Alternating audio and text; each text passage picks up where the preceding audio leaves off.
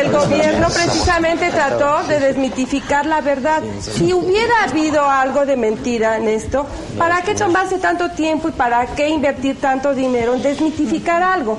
Total, la verdad alcanza pronto a la mentira. La mentira tiene las patas tan cortas que la verdad pronto la alcanza. Entonces, eso es precisamente lo que nosotros pensamos, porque el gobierno específicamente, ¿verdad?, de los Estados Unidos quiso desmitificar esto. Si no existía nada, no tenía razón de ser. Bueno, yo pienso que hay una cosa, si se, si se dejaran ver los ovnis en abierto, así, nos bajaran aquí en Alameda o algo así, ¿no?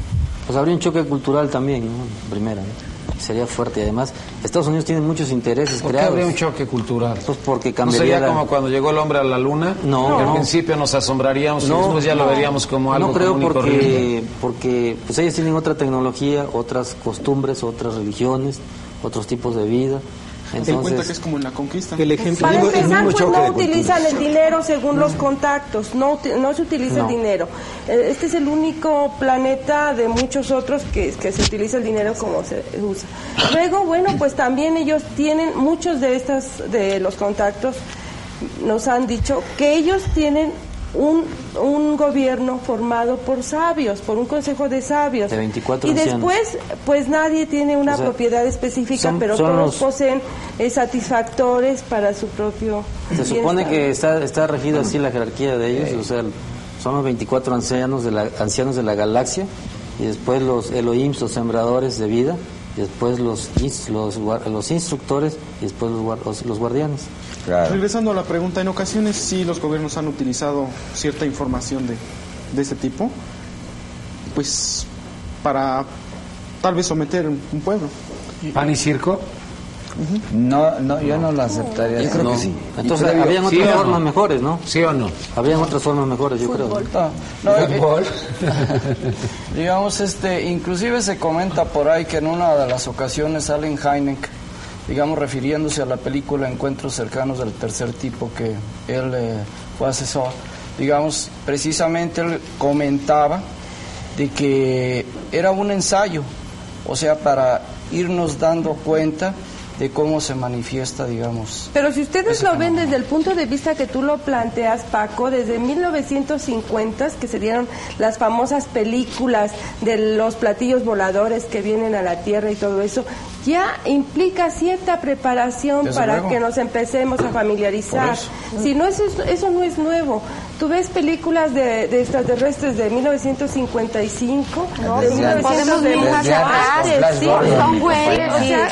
Gordon, Desde mi que compañero, paralizaron desde las- antes, desde antes. Pues como yo soy de los 50 Desde el día que paralizaron la Tierra. es- Claro, Tú. Orson Welles, 1935. Ahí están. Vamos a regañar a Allen digo. Sí, claro. No, esta, es- esta manipulación es de siempre. Sí, la gran manipulación. Y subliminalmente también nos dejan entrever muchas cosas. ¿no? ¿Algún comentario, señor Maussan? No, no, estoy escuchando. No, que sigan las preguntas. del público. Sí, las preguntas. Ya está fónico porque pero- habló igual que yo mucho. Pero yo estoy leyendo llamadas.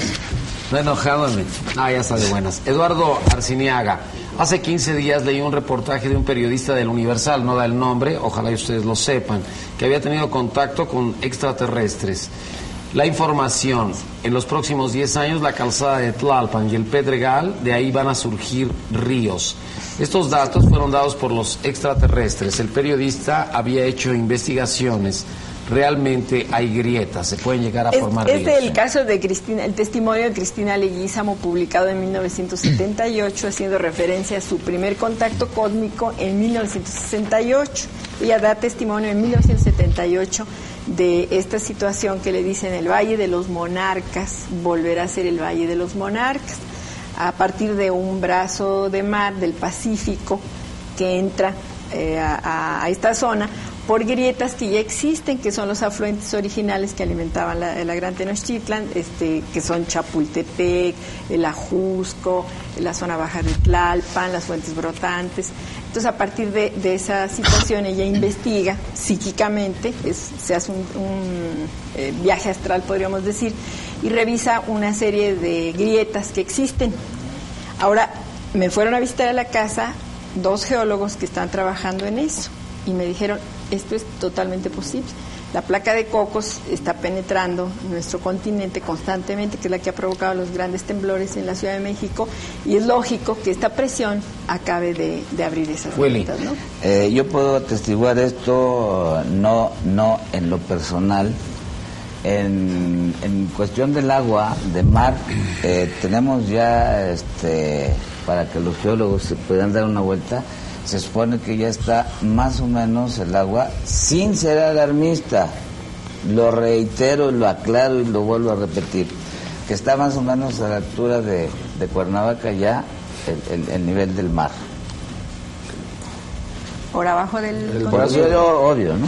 No, hay quien afirma que está abajo de la Ciudad de México y que si se hacen investigaciones a 40 kilómetros de profundidad se podría descubrir este brazo de mar, porque está el choque constante del mar, ¿no?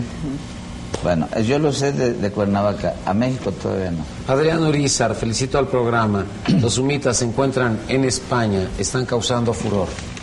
Ya, Bueno, ya se había platicado los humitas. Ya. Willy Llanes, hace mucho tiempo que no sabía de ti, te dejo todos mis datos, perdí el contacto, Víctor Alejandro Romero. Gracias. Martín. González, los ovnis están diseñados y hechos de otro material inexistente en la Tierra, por eso los radares no los detectan. No, sí, hay radares que sí los detectan. ¿Cómo no? Cuando Sí. quieren que los detecten. En, en el caso de Reticulum, que presentamos hace un momento, le confiesan a, Hace, a este- hace unas horas.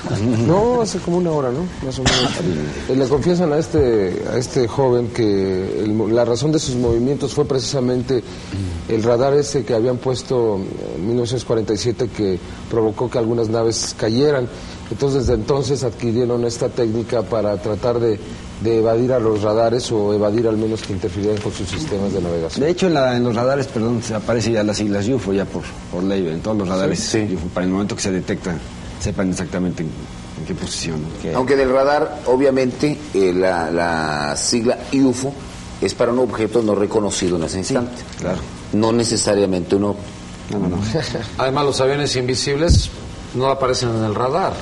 Claro, es una técnica ya, La ya, ya de. Ya esa es terrestre.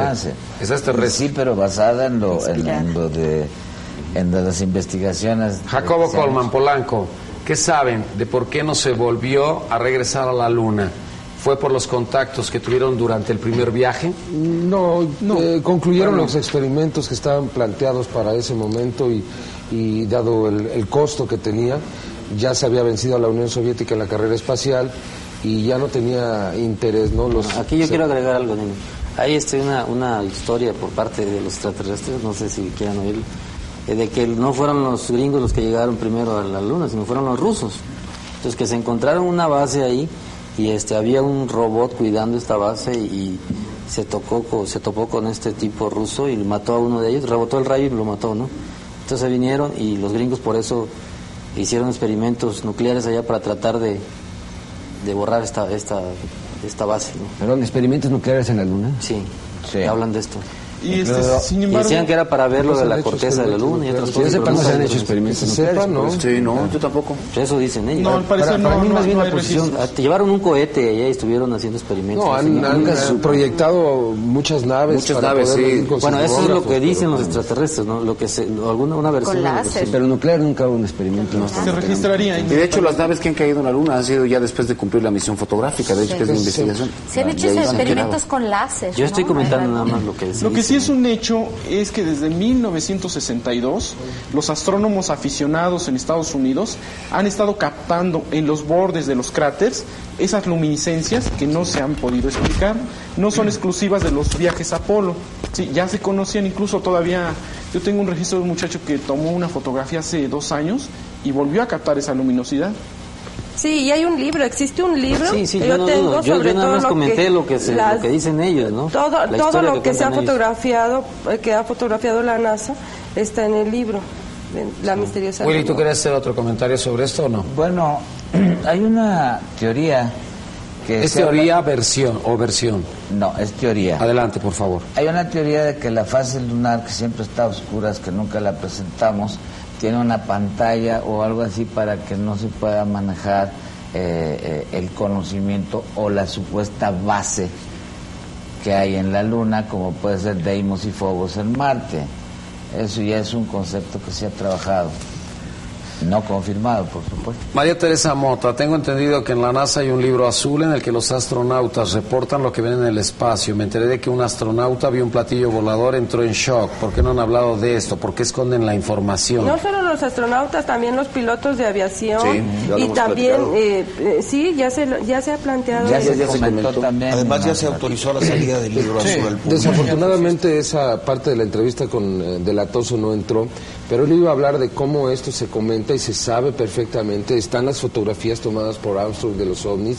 Es un tema muy abierto dentro de la NASA, le, le dieron mucha importancia en su momento y para nadie dentro de NASA es un secreto todo lo que ha sido los vuelos eh, interespaciales, especialmente los Apolo y los ovnis. Ese sí ya no es un secreto, pero antes sí O sea, lo también, era. también lo que vieron este, en la luna, en los cráteres, las, las naves que vieron ahí en la luna también ya no es un secreto, o sea, se puede... Sí, hay fotografías. Pues, de fotografías de la... Yo, de si, si quieren ver ese pedazo de la entrevista donde él lo, lo, lo dice. A ver, a ver si la tienes lista. Sí. Y- y lo eh, presentas. la segunda parte de Pero la espérame, espérame. entrevista de la tos. Necesitamos a, al compañero. Ahí Ah, está. aquí está. Sí, porque necesitamos traducción Se interpreta simultánea. 24 horas al día. Sí, Sí, la- no, oye, nos costó 3 millones de pesos el día de hoy, ¿por qué no lo vamos a tener? Hay hay No, al una- contrario, gracias por tu presencia. ¿Qué ibas a decir? Un comentario, Nino. El- hay una fotografía que pasaron ustedes, digo, perdón, una fotografía. Hay un libro que comentaron ustedes en el programa anterior, que fue el de Eugenio Siragusa. En uno de ellos y en otros libros salen algunas fotografías de seres extraterrestres, de naves, etcétera, incluso la contactación que tiene este ser, que aparentemente está desmentida por Omar Martínez, que trabaja la GFU y otras otras otras comunidades, ¿no? De, de ¿De esto qué mismo. era? ¿De qué? Si nos das más datos. Lo comentaron uno de, los, eh, de las personas del público. Eh, Ignacio González, me recomendaron mucho que viera tu programa y hoy, y es que se corta la llamada lamentablemente. Gracias señor por su llamada. Sin comentarios. Eh, entonces. Bueno, vamos a hacer otro de teléfonos de México, no se preocupen. Cuauhtémoc Rodríguez, gracias por lo que me dice, señor. Ojalá nos muestren también videos que se grabaron para los programas de 60 minutos. Eh, son los que mostramos de Billy Mayer, el análisis que se hizo en Japón. Rafael Ramírez, eh, se tendrá conocimiento sobre el avistamiento de ovnis en Uruapan. El hecho se suscitó durante la Semana Santa. La noticia del mismo público eh, salió y posteriormente eh, está en un diario local. No.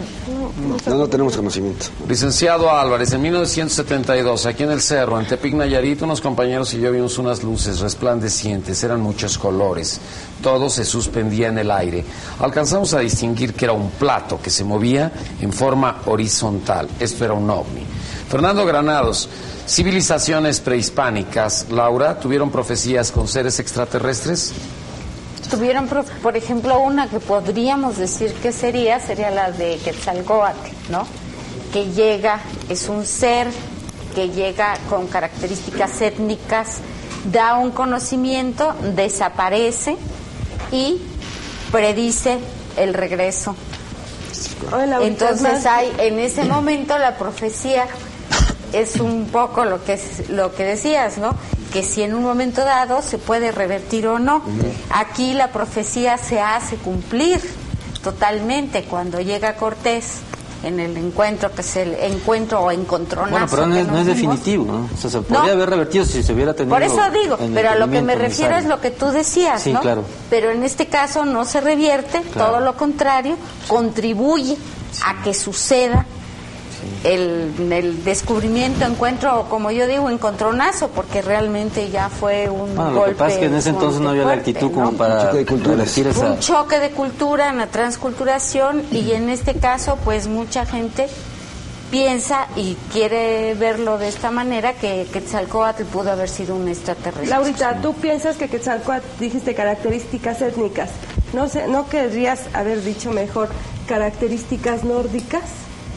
No, porque nada más no no es nórdico. ¿Qué características Únicamente tenía?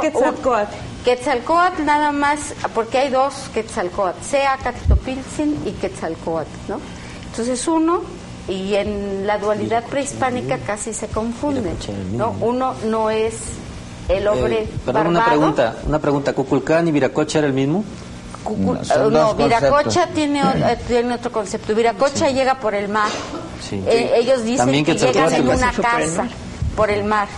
Quetzalcoatl también, y tal como lo prueba Heyerdahl, llega eh, cuando hace zurrados que se deja ir por todas las corrientes marinas desde el Mediterráneo y llega hasta Barbados. Dijéramos, como una prueba científica, se comprueba que Quetzalcoatl pudo haber sido un marino de un naufragio que llega hasta las costas de México. De aquí, de las costas, llega hasta Tula y ahí él va a dar un determinado, un determinado conocimiento que indudablemente no era muy culto ese Quetzalcoatl, porque eh, lo que enseña, a pesar de que enseña el teñido, enseña la, pues dijéramos, el tañer los instrumentos al mismo tiempo, danza y una serie de cosas, pero no deja ninguna muestra de escritura, ninguna aleación en metales, cosa que yo creo que es muy importante para la cuestión extraterrestre. Él no deja más que tejidos teñidos que se tiñe el algodón completo y no hace la imprimación con sellos. Entonces, en este punto no podría yo decir necesariamente nórdico, pero sí barbado y más blanco que, que los habitantes mesoamericanos. Por una razón, porque jamás te dicen que era este que tenía los ojos azules o que era con el pelo excesivamente rubio. Nada más se habla de un hombre blanco y barbado. Eso es la, la auténtica, ¿no? Muy bien, ahorita, ahorita vamos. Willy, quería hacer un comentario. Bueno, sobre Quetzalcóatl, en, en el caso, con el debido respeto, nosotros lo conocemos como Topilgin en, sí, en Yucatán. No, Seaca Topilzin Quetzalcoatl es el que nace en, en Amatla de Juárez en el año 890 y tantos. Pero no es el mismo Quetzalcoatl de Tula, son dos seres diferentes. y, el, y, de ahí sale y se supone que se, que se retira y llega por Etzna y por ese lado de México, Oscar, nada más un comentario eh, para pasar al video. Este, el ovni que yo vi en el 78 era un disco así grande, o sea, con una torre así arriba, y caminaba así, y tenía un, una especie de... Sí lo mostré hace rato, ¿no? Sí, este, este. sí, lo mostraste. Entonces, este tenía una especie de círculo que, que separaba la luminosidad, aquí, este, este círculo negro, separaba un poco. Entonces, al dar vuelta, eh, no sé, curiosamente, ¿no? Como era todo amarillo y, y como que aventaba chispas aquí por aquí, hacía esto. O sea, hacía esto a lo lejos se veía como, como un gusano o una serpiente, pero hacía esto así, así. Entonces, ¿qué, ¿por qué? O, a lo mejor a lo mejor en el tiempo pasado se puede haber interpretado como una serpiente, ¿no? Puede ser, porque yo sí lo vi como una serpiente a lo lejos. O sea, no, de lejos no se podía distinguir, pero yo lo vi muy cerca, o sea, yo lo vi a, a cinco metros sobre mi cabeza. No, si no, hay una negación absoluta que pudo haber pasado eso, simple y sencillamente. Hay una comparación nada más para sacar un... Sí, pero él sale por, uh, por uh, Chichén, sale por Yucatán. Muy bien. Eh, Moisés Shiver, de Polanco, 11 años. Los felicito. El programa me ha gustado mucho. Yo pienso que sí hay vida en otros planetas, pero no creo que se puedan acercar tanto a la Tierra. La señora Mondragón, el señor Jaime Maussan, ¿me podría informar dónde puedo conseguir el libro de Billy Mayer? Y le dejo también todos mis datos. Guillermo Dava, los voy a hacer una gran fiesta. Es la primera vez que logro comunicarme a tu programa desde que este se inició. Me invita. que nos invite. No, pues, pues que nos invite. ¿eh? Nosotros hemos tenido la oportunidad de contactar con Sixto Paz, que ha tenido avistamientos en el Perú y ha platicado con los Sendras. Comenten sobre el señor, sus avances, qué es lo que has hecho. Les dejo mis teléfonos por si alguien se interesa en esto. Tengo bastante material que les pueda servir a los estudiosos de ovnis. He tratado de ponerme en contacto con el señor Maussan y nunca lo he logrado. Ojalá esta vez sí lo logre. Ahorita también te dan sus números telefónicos y se los Dentro de poco yo creo que este va a venir Sixto Paz a México, no sé si a California. Bien. A darnos Estuvo aquí el, en marzo de este año y fue muy productivo su... David Nava. No creo que el fenómeno ovni sea psíquico porque ¿qué pasa con los cuerpos y restos de naves que se han encontrado en los Estados Unidos? Pero de todas formas, el programa buenísimo. Tus invitados han estado atentos a informar. No han discutido como en la vez pasada. Yo voy a un corte y regreso. Si usted acaba de despertar, bueno, pues estamos todavía con el programa de ovnis.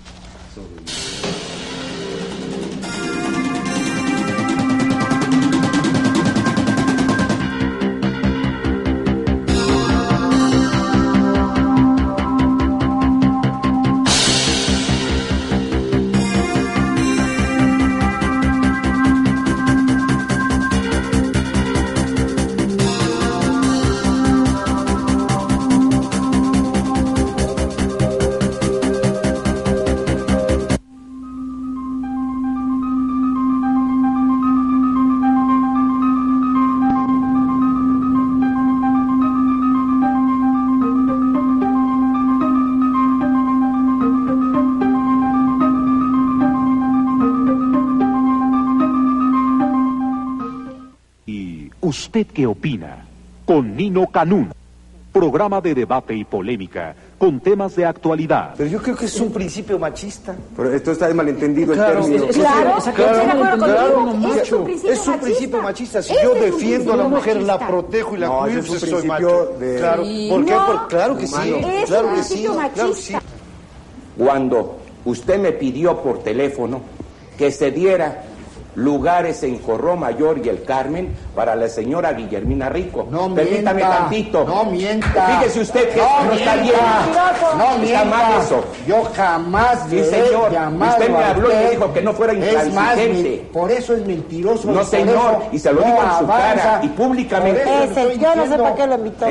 Analizados por nuestros invitados y usted. Eh, Yo lamento mucho que algunos de los participantes no estén en la realidad o quieran ocultarla.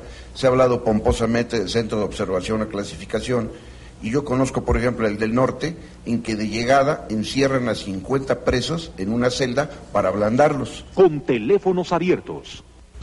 Lunes, 23 horas.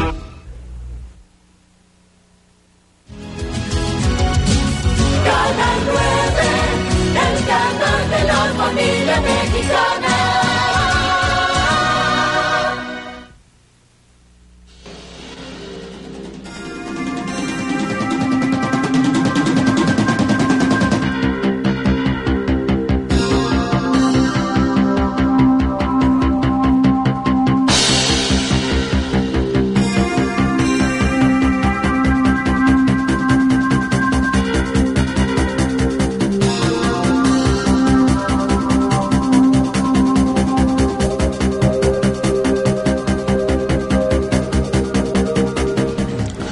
pues buenos días. Si usted acaba de encender su televisor y continuamos con Jaime Maussan. ¿Qué vas a presentar ahora, Jaime? Eh, la parte que había faltado de Jim Delatoso, eh, la gente de la NASA, el ingeniero de la NASA, eh, donde nos va a comentar qué, qué es lo que se piensa de la NASA, en la NASA, del fenómeno y del- de las fotografías que tomó Neil Armstrong en la luna de los ovnis.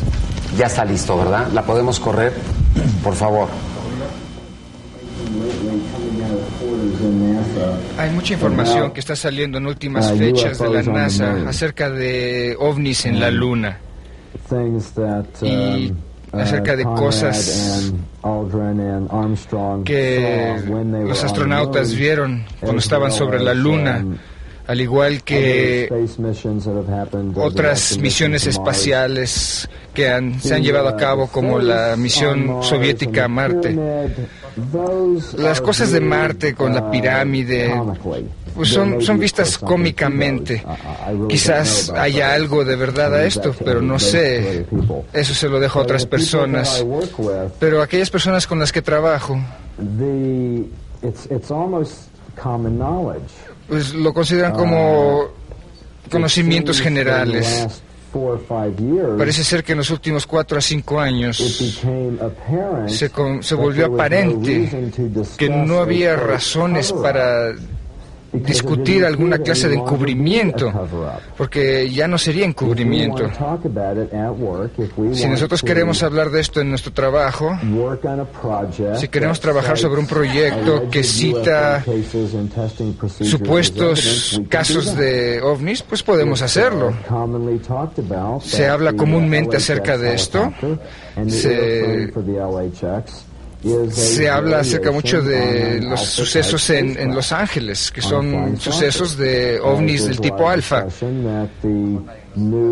al igual que la discusión de la nueva versión de de nuevos nuevas naves espaciales que han sido co- copiadas de, de platillos voladores. Todo esto ya surgió desde los años 50, desde 1151. Todo esto sugiere que ya no hay la necesidad para encubrimiento, sobre todo entre aquellos que están trabajando en algo. Quizás aquellos que ganan alguna clase de poder por el encubrimiento lo hacen, pero realmente no sé qué decir acerca de esto. Pero para responderle a su pregunta, podemos hablar libremente acerca de ello. Oiga, NASA publica un, un videotape que se llama Mira quién está ahí atrás, que trata con que trata con los platillos voladores y no se ríe de ellos. Con todo esto de la Luna, ¿qué fue lo que se vio ahí? Bueno, en la misión Apolo 11 a la Luna, cuando la parte que aterrizaba estaba llegando a la superficie de la Luna, pues se vieron dos naves a una cierta distancia aterrizando diagonalmente sobre la superficie lunar. Cuando Neil Armstrong se encontraba sobre la superficie, aparentemente fotografió el horizonte con un cierto número de naves como platillos voladores en el horizonte. He visto las fotos, las he usado en, en, eh, como la portada de un libro. La mejor manera de sacar información de esta clase es nada más permitir que salga. Y eso parece ser que es lo que está sucediendo. Le estoy hablando con usted. Uh, did they did they release these pictures to the public too? ¿Fueron publicadas estas, estas fotografías? ¿Se, se les dejó ver al público? Sí, claro. Uno no puede ir, uno necesita saber qué clase de cosas pedir, pero si uno se sabe el número de serie y el número de lote de las fotografías, pues uno las puede conseguir.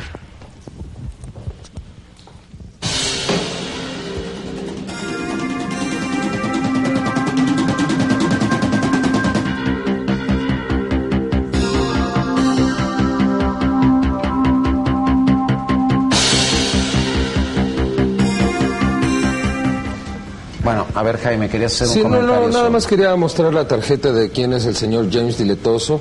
Es del Centro de Aplicaciones Industriales y es el director de entretenimiento y, y, eh, servicios tecnológicos a los medios. Es decir, él es el encargado de hacer todas esas animaciones tan maravillosas que vemos, ¿no? Entonces es, un- es una gente muy respetada y que además está realizando muchos experimentos que van a traer eh, próximamente nuevos avances tecnológicos en la NASA. Luis Horta, en el caso de una fotografía, ¿cómo se puede hacer el descubrimiento o cómo se puede hacer la investigación si son falsas o verdaderas cuando son fotografías Por lo sobre general se hace a través del negativo.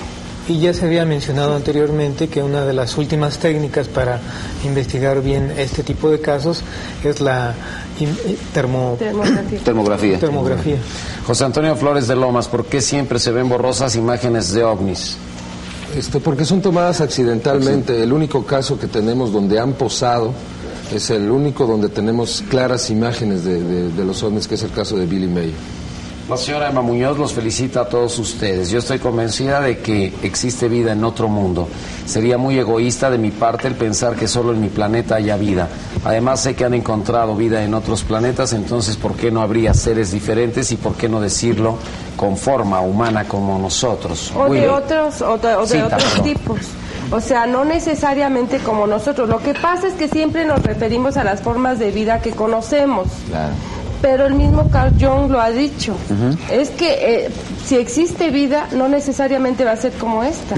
Pueden haber multitud de formas de vida. Un caso muy vanidoso sería, sería, por ejemplo, si nosotros enviamos hacia- hacia el exterior, como pasaba con los changuitos en un principio, y hubiese vida en otro en otro mundo y los viesen, pensarían que la forma de vida que está aquí es como la que Y está llegando ocurre allá. con frecuencia eso mismo que tú dices. Eh, vemos que descienden los robots que ellos mandan a recoger muestras y creemos que esos son los tripulantes de la nave. No, no es así. Los robots bajan, recogen muestras y vuelven a, a- a la nave. Entonces, eso también es en lo que podemos caer en un error.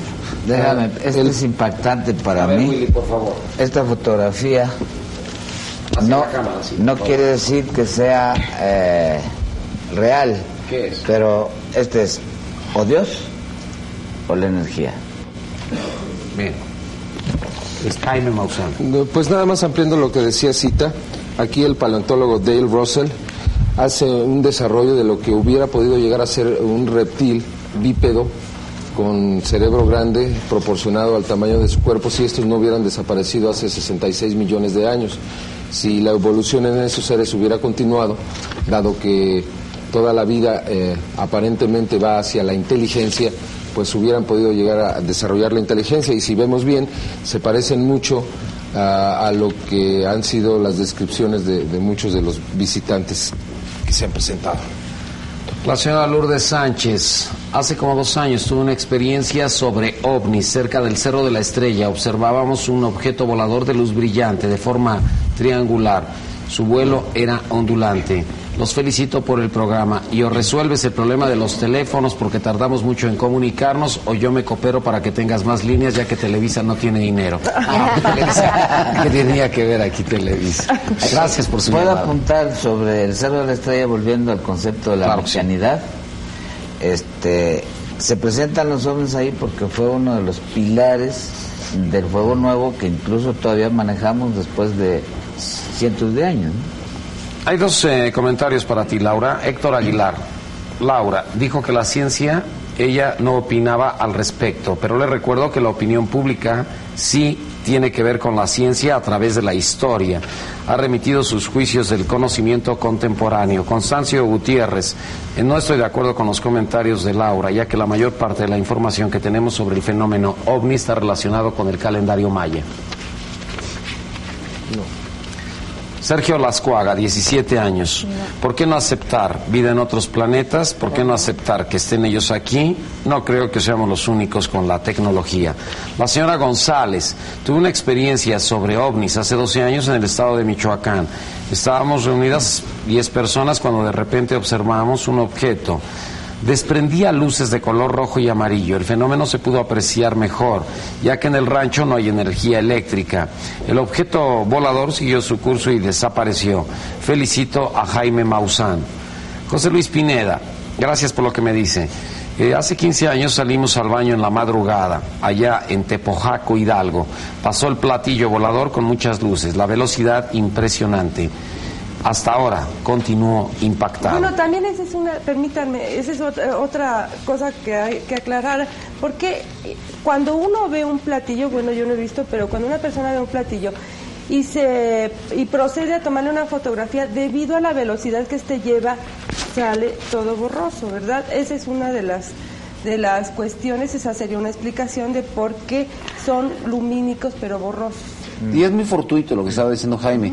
Y eh, además generalmente nadie tiene una cámara lista y es al azar y normalmente no son fotógrafos.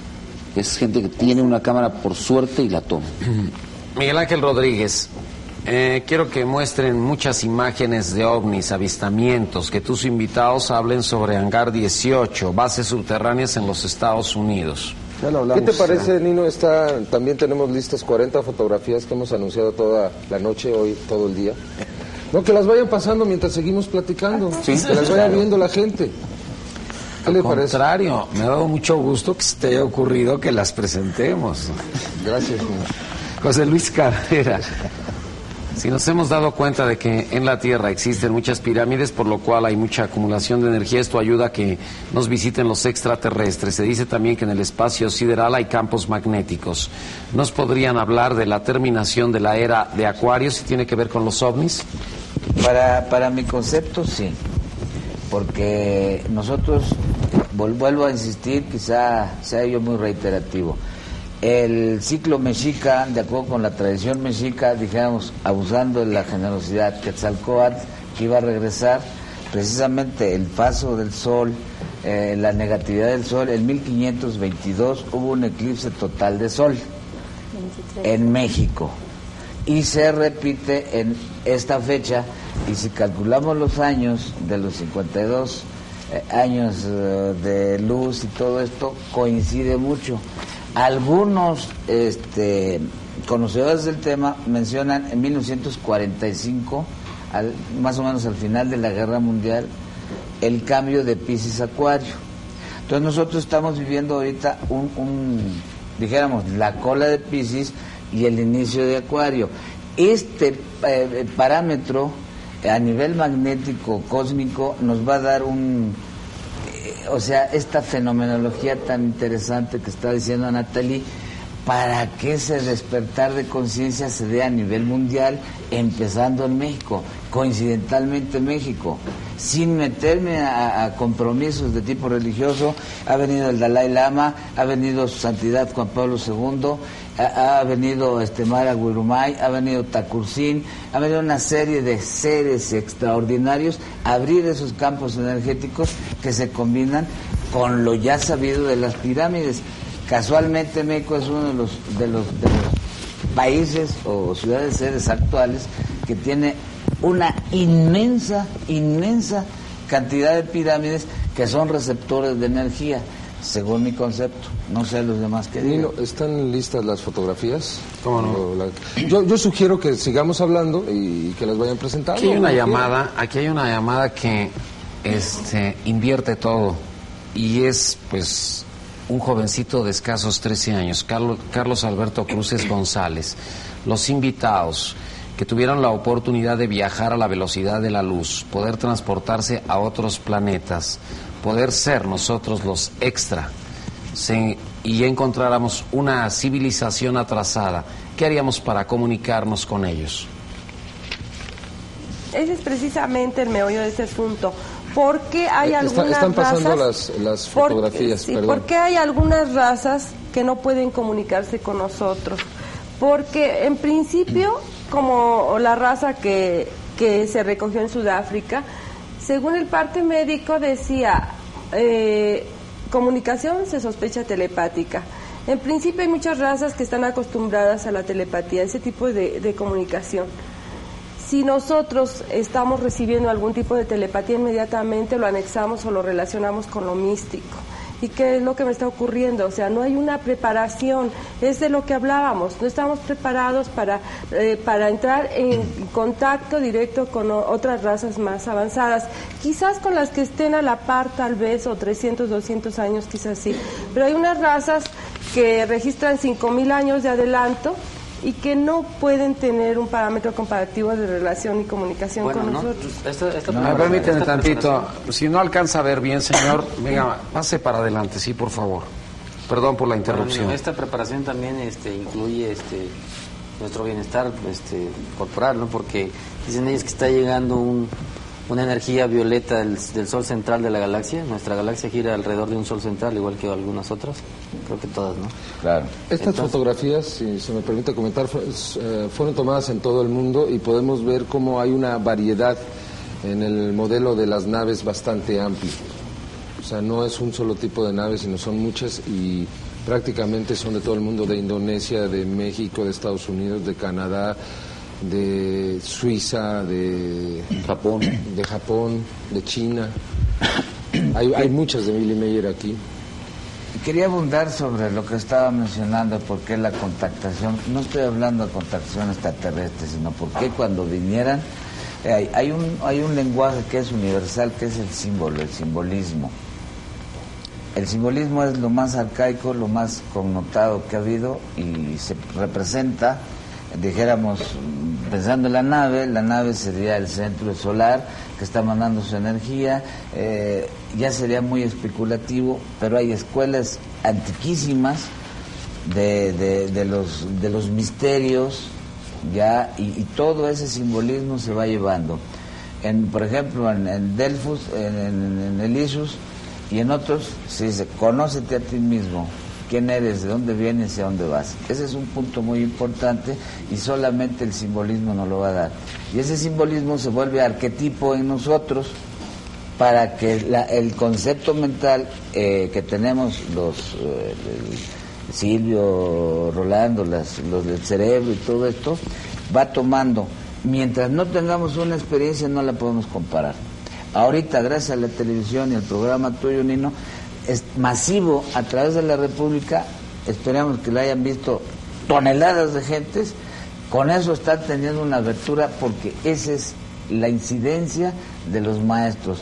Un, un flechazo, un toque energético para que esa, esa eh, eh, eh, si lo vemos a nivel de cortical, el, la glándula pineal, la, tiroides y todo esto, se tienen que abrir sin meterme en conceptos de chakras, sin meterme en biogeneradores, ni en dimensionales, ni en procesos cuánticos, ni tampoco meterme en el proceso psicológico del inconsciente colectivo, que sería un arquetipo de todos modos, pero que es un símbolo que es para todo mundo, es parejo. Como decimos en matemáticas, 2 más 2 son 4 aquí en China. Pero yo daría, verdaderamente el lenguaje universal es la telepatía.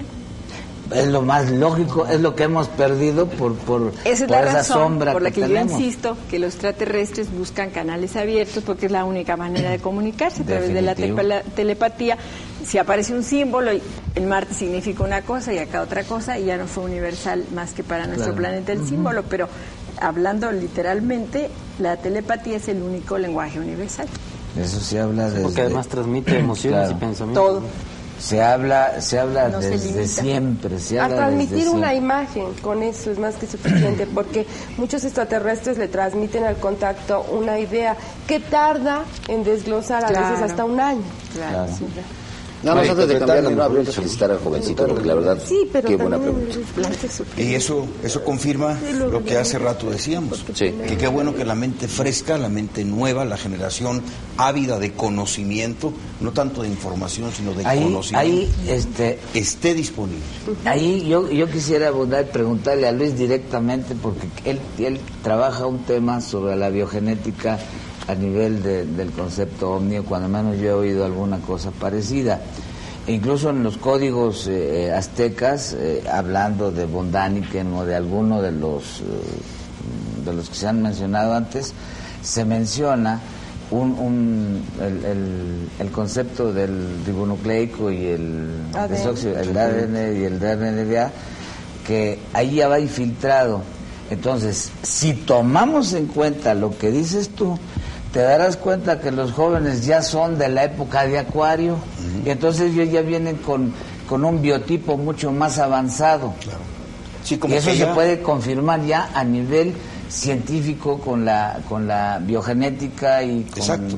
Digo, ya en fisiología y en Exacto. medicina se estudia la, la fijación en los genes de una memoria que va acumulando una experiencia y que al mismo tiempo se despierta a la hora de que eh, la gente crece en una intuición y capacidad de conocimiento. Exacto. Ese ya es una apertura Como el a sexto otros- sí, sentido. Exacto, Exacto. sexto sentido, ese- eh, intuición, eh, conciencia abierta, Exacto.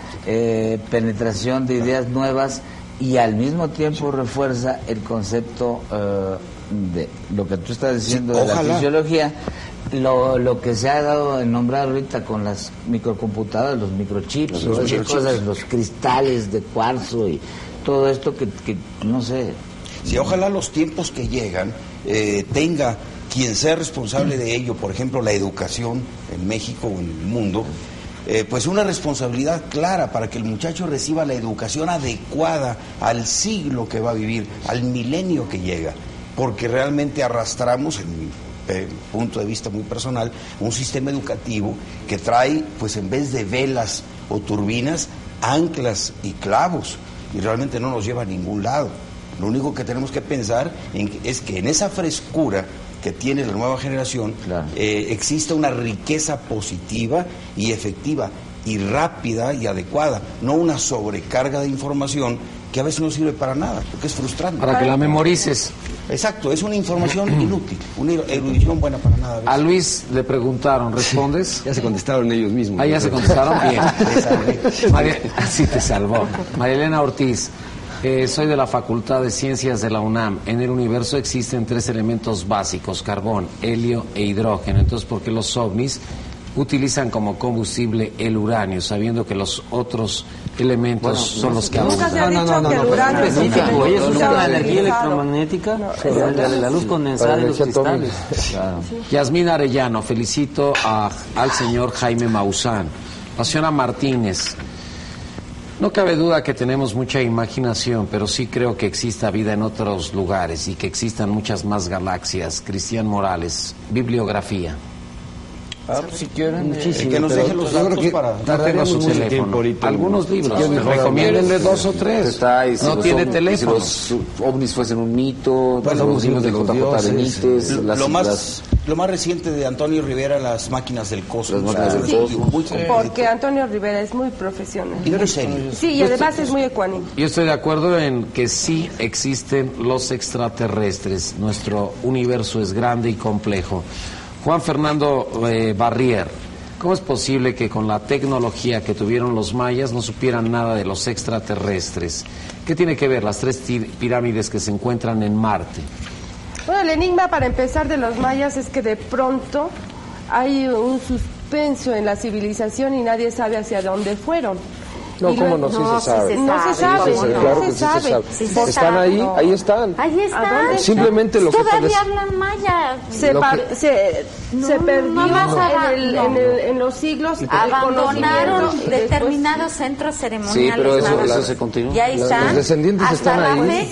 Sí. Pero los hablan descendientes maya. al- hace, a- hace unos 100 años no tenían los conocimientos que Lo, los lo que des- lo que 2000. desaparecieron fueron las estructuras de poder. Sí. Sí. Quizá eh, este grupo de científicos, astrónomos, La casta eh, inclusive Sí, la hay una casta la casta, la casta que en ese hay una existió. después del final del periodo clásico hacia el año 700, 800, eh, siglo octavo, noveno, hay un intento nuevo por hacer resurgir esta, estas culturas clásicas, que es el posclásico. Es este famoso intento del que se hablaba de Quetzalcoatl, De que de que llega. trata de llevar de Tula a Chichen Itza nuevamente este conocimiento para que hubiera un nuevo desarrollo. Desafortunadamente, problemas políticos internos en Yucatán hicieron que Chichen Itza, Uxmal, este, eh, Mayapán, y otras ciudades entraran en conflicto y, y echaran por tierra Fue todo el- el, proyecto el para tratar acabó. de recuperar eh, todo lo que habían sido culturas que al menos por 800 años habían eh, mantenido un desarrollo muy estable. que en lugar de La última, adelantar, estela, la última cultura. datación de Estela y con mayas de, dijéramos, todavía constituidos, como Mayapanes de 926 después Pero es que el de enigma es que en lugar de, de No aumentar, de, de desarrollar más la cultura, decreció. No es enigma, porque recuerden una cosa, y yo te lo recuerdo, Cita, y creo que, que soy muy reiterativa en esta. Cuando llegan los españoles, están vivos todavía. Eh, Diego de Landa quema los códices. 1522. quema los códices Diego de Landa, después se da cuenta que es un burro y dedica su vida a tratar de restaurar todo lo que había ya destruido. Pero por lo pronto, únicamente existen cuatro códices precortesianos. Todos los demás desaparecieron, pero cuando llegan los españoles, y estamos hablando del siglo XVI y de 1522, ¿qué es lo que sucede? Toda- están vivas las civilizaciones. Se ha perdido el- la estructura de Mayapán, se ha perdido la estructura de los grandes centros ceremoniales, pero los mayas ahí están. Pirámides de Marte. Pirámides de Marte son las fotografías del eh, Mariner que fueron tomadas en 1974, si no mal recuerdo. Aparecen ciertas estructuras que aparentemente podrían ser unas pirámides. Y si vamos nuevamente al concepto de que una pirámide puede ser un instrumento para tener un punto de referencia en el espacio y poder medir los movimientos astrales, quizá, quizá nos podrían hablar de que una civilización existió ahí, posiblemente eh, propia del planeta, posiblemente gente que llegó y que desarrolló esto como un instrumento básicamente de medición. Pero aún está por verse, son Sí. unas cuantas fotografías que se tienen, este, no están demasiado claras, aparentemente sí hay pirámides ahí y, y tiene que investigarse más. Por eso, no entre otras cosas, este, los soviéticos habían mandado la nave Phobos que iba a realizar nuevas fotografías. No sé si se recuerdan que un astrónomo decía que ya se habían tomado otras fotografías de otros ángulos. No es verdad esto, ¿no? O sea, no se han vuelto a tomar fotografías. Desafortunadamente, tardado como cinco años, de 74 hasta 79, algo así, en que se descubre el, el rostro de Sidonia, que es lo que primero que llama la atención porque es un, un rostro muy bien definido, que lo presentamos en el programa anterior. Y al lado de este rostro de Sidonia, casualmente, lo que parecen ser restos de pirámides. Entonces es una casualidad que aún no ha recibido una una, satisfac- una, una Respuesta- de- satisfactoria. muy explícita. Está- hasta el momento la NASA ha dicho es curioso. Eso es todo. Pero también puede ser, eh, hasta que se descubra ya la, la verdad y se tomen las nuevas fotografías, ya se podrá definir si son o no, porque también puede ser... Sí, puede el ser formaciones naturales instante, totalmente, exacto. ¿no? Porque al parecer no tienen volumen, sino que están en un solo plano. Ese es el problema. Ahora al respecto hay un libro que se llama La Esfinge en Marte de Hurtak. Digamos ahí este esta rostro de persona si Sidonia, está ¿no? interesada también. Sí, es el rostro de Sidonia. Willy, por favor, habla. En, en el caso de Jimmy Urtak, este, hay un libro secreto de Jimmy Urtak que se Las llama claves Las de claves de Enoch. Y ahí te da mucha información sobre, básicamente, si es que Urtak estuvo en la NASA o está en Es la realmente NASA, muy etcétera, complicado el libro, es muy Sí, bueno, es pero muy muy complicado. complicado, muy profundo. Demasiado complicado porque habla de todo lo que estamos intentando hablar Sí, él, nosotros. él es uno de los de los este hombres que ha logrado tener un pie en el lado este material y en el este en el espiritual. espiritual, él dice que 100%. hizo toda su carrera, toda su formación en las universidades occidentales y que en un momento dado oyó una voz, la voz de Enoch, que él identifica a su maestro con, como la voz de Enoch, y le dijo para que tu desarrollo sea completo tienes que desarrollar las facultades de tu hemisferio derecho, que es el intuitivo. Entonces se va el señor al Tíbet, desarrolla a través de pues técnicas de meditación, técnicas espirituales y le dice, ahora sí eres un cerebro completo. Y hasta que la humanidad no esté preparada a lo que insistimos para este paso, no se entregarán las ciencias del futuro. Él funda la Academia de las Ciencias del Futuro y ha escrito una serie de libros Por con, cierto. con toda esta filosofía, ¿no? Viene a fin de mes, va a dar una conferencia 30-31 de agosto, algo así. Sí, y para abundamiento, en las claves de Enoch cuentan de 64 claves. Simple y llanamente. Y repite los hexagramas de Lichín. Sí, es lo que te iba a decir, pues el 64 era de Lichin. Familia Pacheco, felicidades a todos. Comenten sobre la Peña de Bernal que está en Querétaro, porque la zona del silencio también es abortiva para mujeres y animales.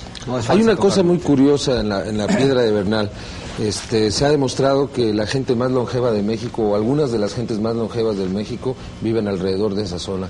Y de eso hay, una, hay toda una investigación científica que se ha hecho. A nosotros nos tocó ir al lugar y descubrir a muchísimas gentes de 90, 95 años y hasta 100 años. Y si se va uno a los cementerios también descubre que hay mucha gente longeva. Eso es eh, realmente científicamente lo único. Luis, ¿qué es falso entonces? No, es falso precisamente lo segundo, lo de la ¿Lo abortivo? Sí, totalmente. Vamos, la zona del silencio es un vórtice electromagnético, entonces y también un vórtice, un lugar donde tiene mayor incidencia, directamente incidencia de rayos infrarrojos, ultravioletas, rayos X.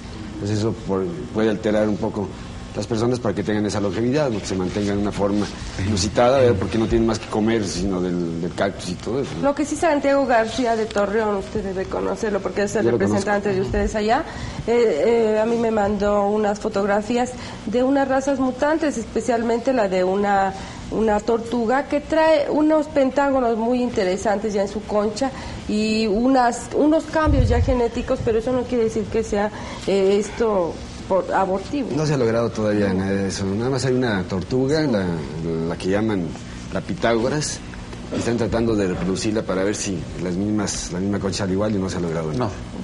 Miguel Vallejo, 18 años. Tomé el punto en que aparece durante el eclipse con mi cámara de video. ¿Les interesa? Desde luego. Espérame tantito. Eh, no, espérame Otra vez porque tengo, datos. Me urge que me invites al próximo programa de jóvenes. Yo quiero estar en el panel, dice Miguel Vallejo. Sandro, repíteme esta, esta llamada y una es para Maussan y otra es para nosotros, ¿sí? Él tiene todo grabado en su video. Ah, pues, es que si podemos probar con dos videos diferentes que aparece el mismo objeto, pues este cada vez va a ser más contundente. Yo quiero enfatizar la importancia que tiene la aparición de los ovnis estos en tres sitios Guanajuato, Puebla, que estamos viendo las fotografías y el video que presentamos de la Ciudad de México. Esto ya no puede ser casual. Exacto. No puede haber sido puesto de acuerdo. No puede ser casual. Puebla. Yo sí creo que fue por absorción de energía en un momento dado. ¿Esto? Esto sí. ¿Quieren O sea, quedarse a comer con nosotros? Porque podríamos continuar. El ah, no, señor... Faltan muchas preguntas, sí, cierto. Ah, faltan muchas preguntas. Vamos a ¿Verdad, Luis? No, es que querían ver, digo, si aceptan la invitación de quedarse a comer con nosotros, sería un placer tenerlos aquí en el programa. Julieta Valadez, los felicito por el programa. ¿Qué relación existe eh, entre la aparición de los ovnis del mes de marzo? Si hay alguna relación con algo sobre este fenómeno, porque mi experiencia fue ver un ovni en marzo, el día 20 de 1978. Eh, eh, Ese es lo que decíamos, son los ciclos repetitivos. Sí. Marzo, 21, 20, 21 en marzo, inicio de la primavera, un nuevo Sin embargo, aparece en todo el año y en toda la República. El equinoccio y solsticio es muy importante en lo que se refiere la- a las mediciones este, astronómicas de, de los antiguos, De los antiguos. habitantes, no solamente en- de en- América, en muchas sino partes del mundo. Sí, y además aparecieron en la Segunda Guerra Mundial y luego aparecieron ahora en, la, en el conflicto de, del Golfo Pérsico y han aparecido en, en lugares muy estratégicos como ahora que aparecieron en, en el, En el en el eclipse. eclipse, pero no es eh, exactamente que aparezcan en determinado tiempo. Pueden, o sea, por ejemplo, como en el caso del chico que vio un ovni arriba de su casa, Claro. o sea, no hay una definición exacta de cuáles serán las circunstancias en las que aparezca un ovni, eso sí es cierto. Sí, no se puede definir No, eso. no, jamás. Además, es uno de los puntos de vista muy lógicos de los escépticos y de los científicos que no tienen idea, eh, eh, vaya, concreta del fenómeno como fenómeno serio, porque no tiene un ciclo controlado ni tiene una repetición lógica. Porque además también aparece cuando hay sismos importantes, pero también aparece cuando no Cuando hay no lo hay, cuando y- no y de noche y a mediodía. Exactamente. No, pero, pero sí hay un eh, recopilamiento, digamos, de incidencia, digamos, de la aparición del objeto con los movimientos telúricos. Inclusive en, en- en el año de 1960, por aquí tengo una lista, donde es, es muy constante, digamos, ese, esa circunstancia. La señora Valdés, por último, felicito a Maussan. Fernando Morán. No se ría, es por último. Nadie se ha reído, ellos, No, ¿cómo no? ellos porque son unos irrespetuosos, nosotros somos serios y no nos reímos. Generalizas mucho, Jaime. Fernando Morán, dicen que el sistema planetario no hay seres vivientes. Han investigado más allá de las estrellas. Yo quiero comentar que en la sierra, al norte del estado de Hidalgo, la gente está acostumbrada a ver ovnis, pero la gente dice que son platos voladores que mandan para escuchar mejor la radio. ¿Por qué? Sin comentarios. O como en algunos pueblos a mí me ha tocado ver Ojalá y escuchen que- XCW, por favor. que la ven, que ven descender una nave y de ellos salen unos seres vestidos con unos trajes plateados y piensan que son los nuevos aviones de la ciudad y la nueva moda de los chicos de aquí de, la capital y eso es cierto. Que viene Halloween también. Sí, también. Sí, es Viene cierto. Jorge Mateos, es muy factible que haya vida en otros planetas tomando en cuenta que hay planetas que se formaron miles, miles de años antes que el nuestro. De las tomas que se han presentado se me hacen bastante falsas, ya que con una cámara casera yo hubiese podido tomarlas mucho mejor. Que lo haga. Tomas de mejor Que lo haga, calidad que las que se han presentado. Que lo ¿Por qué haga. no comentan la hipótesis de la velocidad a la que se tiene que viajar por el espacio según C es superior a la de la luz? Adelante, Jaime, ¿qué le estabas diciendo? No, nada más este que si es tan fácil, lo haga, lo retamos, o sea, yo en lo personal, a que me presente unas fotografías que parezcan auténticas. Que parezcan auténticas, tomadas con una Y que cámara. igual en esta, por ejemplo. Y sí, A- por ejemplo. Ahora hay un factor muy lógico también. El momento en que ves algo que, que parece, como en este caso para el señor falso, pues lo más lógico es no lo hicieron.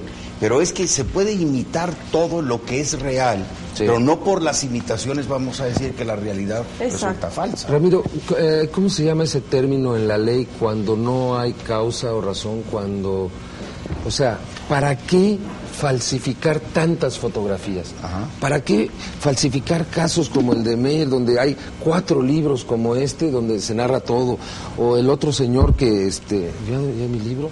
¿Para qué tanta creación de falsedad? Ah, está de base. Sí, ya dije, sí, O sea, estos son kilos de mentiras. O sea, ¿qué, mente tan enferma nos quiere hacer creer que? Sí, además, eh, qué curioso también que 100 mil, 200 mil, 300 mil gentes ¿Cuál- en el planeta En el planeta. vean esto con la mayor naturalidad y digan, ah, qué bonito. Si fueran mentiras, todas esas cosas, y, y no se, se, se toma- tomaran como verdaderas, con cierta lógica, pues eso sería declarada totalmente basura, ¿no? Ahora yo creo también hay otra cosa.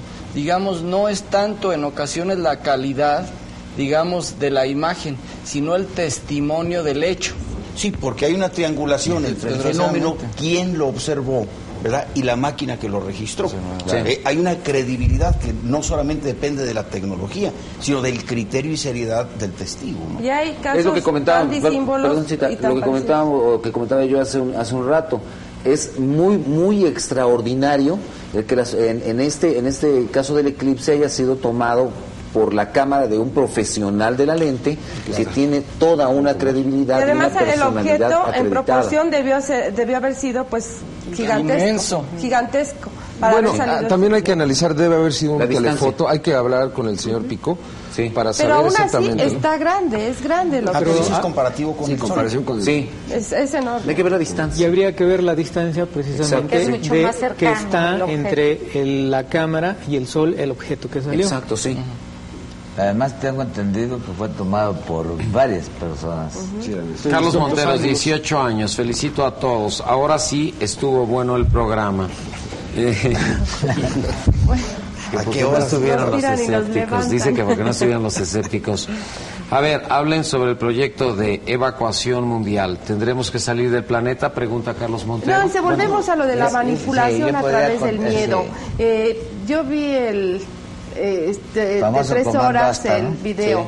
Sí. yo respeto el trabajo de estas personas, pero les voy a contar una cosa. En 1988 mi amiga Blanquita me llevó el video y me dijo, y tienes que prepararte porque este año va a ser el de la evacuación mundial. Era lo mismo que hablábamos sobre las profecías, que luego no se cumplen y que después dejan pasar cierto tiempo y vuelven a formar otros grupitos para, para volver a hacer todo un rejuego, ¿no? Ese es un tinglado que se, Bueno, que se tiene, pero no- lo- nunca se habrá, nunca se hará No. una evacuación mundial, no como se pretende así.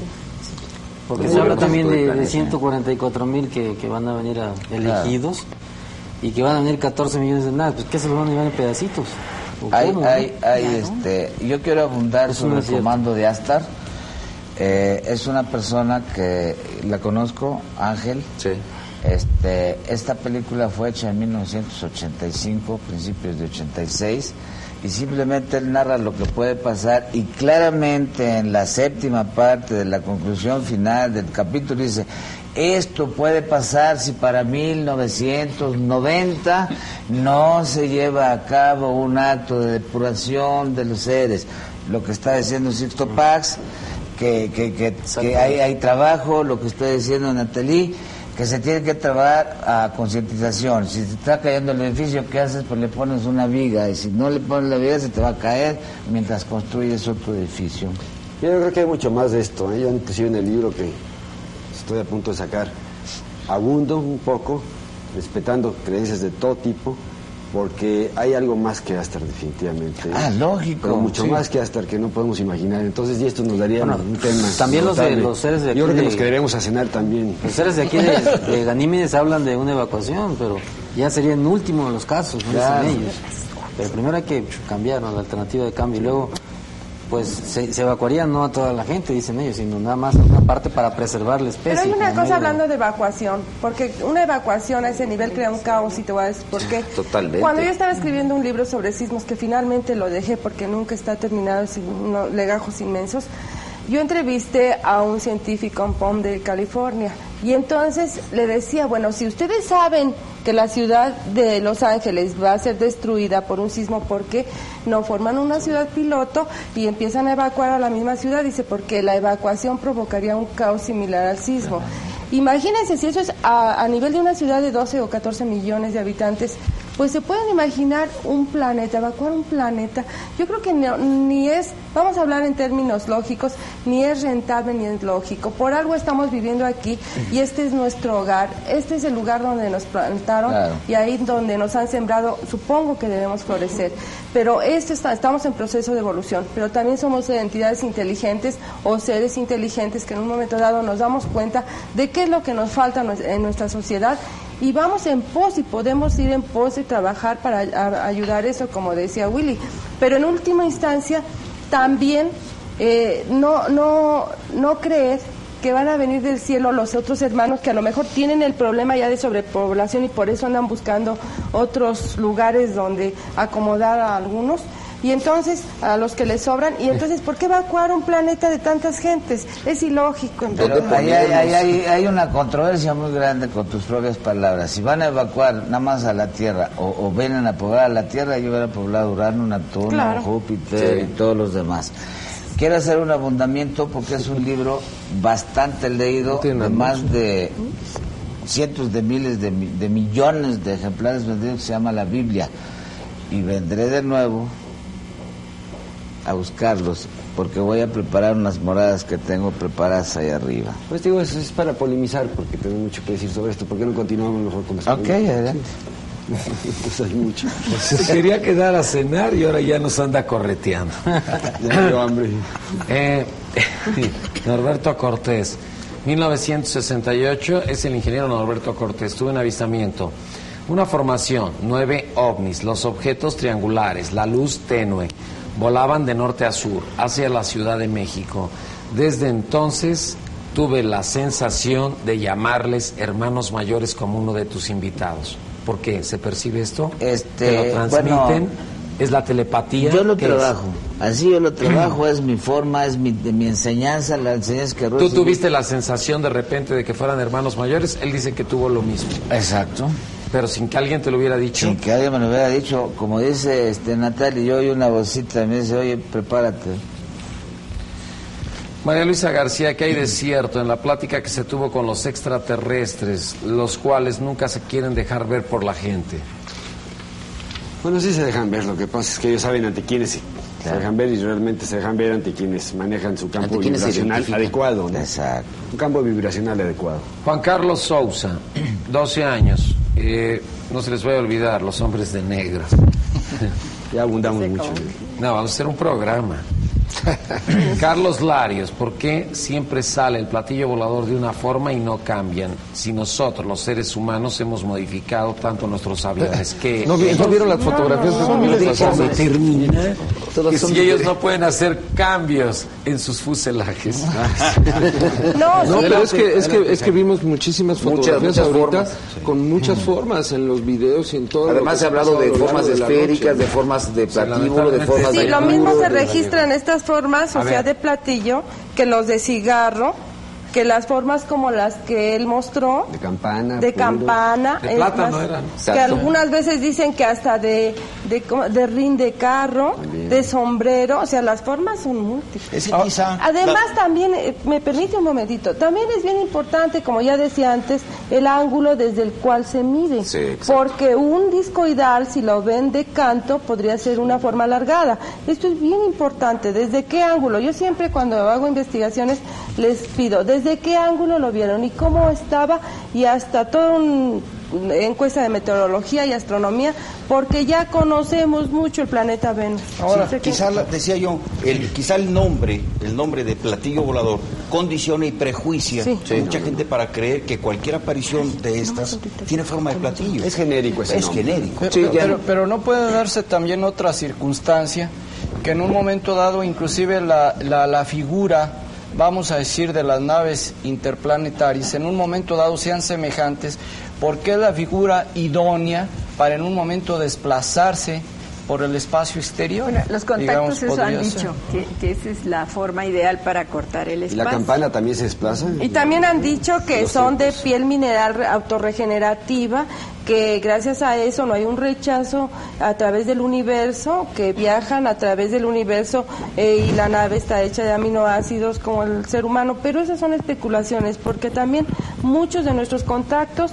no saben lo que se les dice. Es lo mismo que decía Jacques Vallée cuando yo lo entrevisté, que tuve oportunidad también de entrevistar al señor Ramiro en 1979, fue verdad, En- eh, que hicieron su congreso ahí en el centro médico.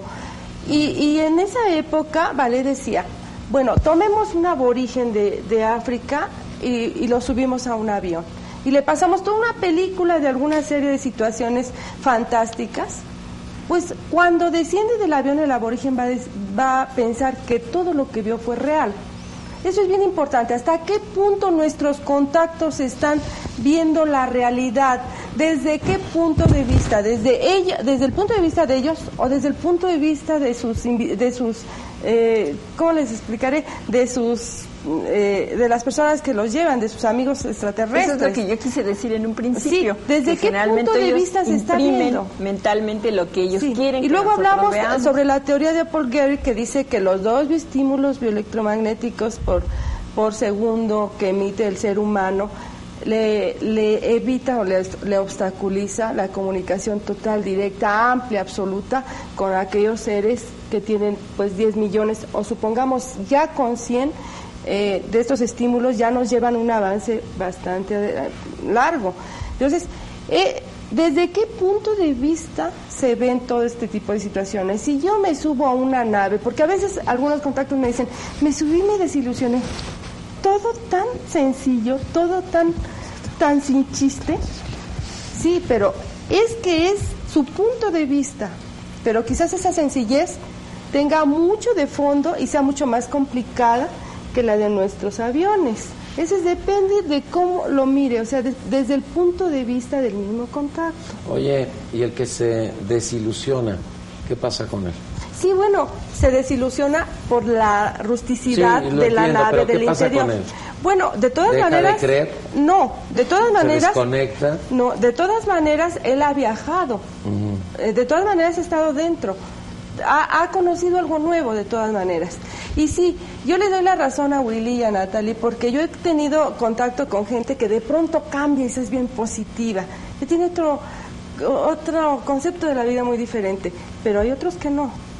¿Verdad? Inclusive Alejandra Romo de Colima me decía, son malos, son perversos, son de lo peor, no quiero volver a tener contacto ¿Qué con le ellos. hicieron? Bueno, eso es un tipo de especie, ¿no? Espérame, espérame, ¿qué le hicieron? Sí, eh, lo que pasa es que de pronto eh, estaba ya descansando y ya se veía... ¿En la nave? Eh, No, en su casa. y de pronto ya se veía metida en una especie de montaña y ya le estaban explicando lo que estaban haciendo y luego eh, tuvo contacto con el campo magnético y desde entonces empezó a tener migrañas. Entonces, toda esa serie de situaciones la hacen que los aborrezca.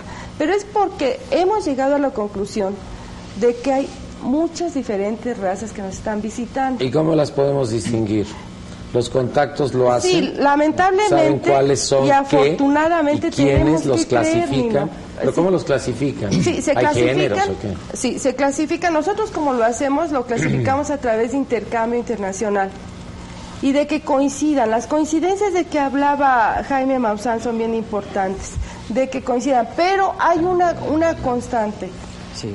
Si el contacto aporta cosas diferentes, si aporta conocimientos que después se, se descubren, o sea, por ejemplo, conocimientos estelares que después son avalados por nuestros científicos, ya hay un punto de credibilidad a su favor. Eso también es muy Bueno, importante. este, este, aquí hay, un, hay un- una descripción, unos dibujos que da este José Benítez en su libro, donde se ven a unos seres extraterrestres, uno de dos metros y medio, creo, dos metros ochenta, y está un hombre en medio para comparar Y no nos habíamos puesto de Lo acuerdo. es, este, este, es un sí. dibujo que me hizo lo pasar. que es el o sea uno es de la civilización de, de Apu y el otro de Ganímides o sea la de Ganímides viene de Orión y la de Apu viene de Alfa Centauro a 4.3 años luz de millones de años luz y este este cada año luz pues es, son eh, 1614 billones de kilómetros Ahora, en Tecomán, Cita. Colima, A ver, se- espérame tantito, cita. Nada más hacenos un comentario ahorita que tomen lo tu- el tuyo. Ahora sí, adelante. extraterrestres de Alción. Eh, eh, este es el señor que mide unos 62 de estatura y que se llama licenciado José Gutiérrez, que me dijo que en 1957 había contactado con estos seres, que la mujer es más pequeña que el hombre y el hombre obviamente pues aquí está en proporción con él.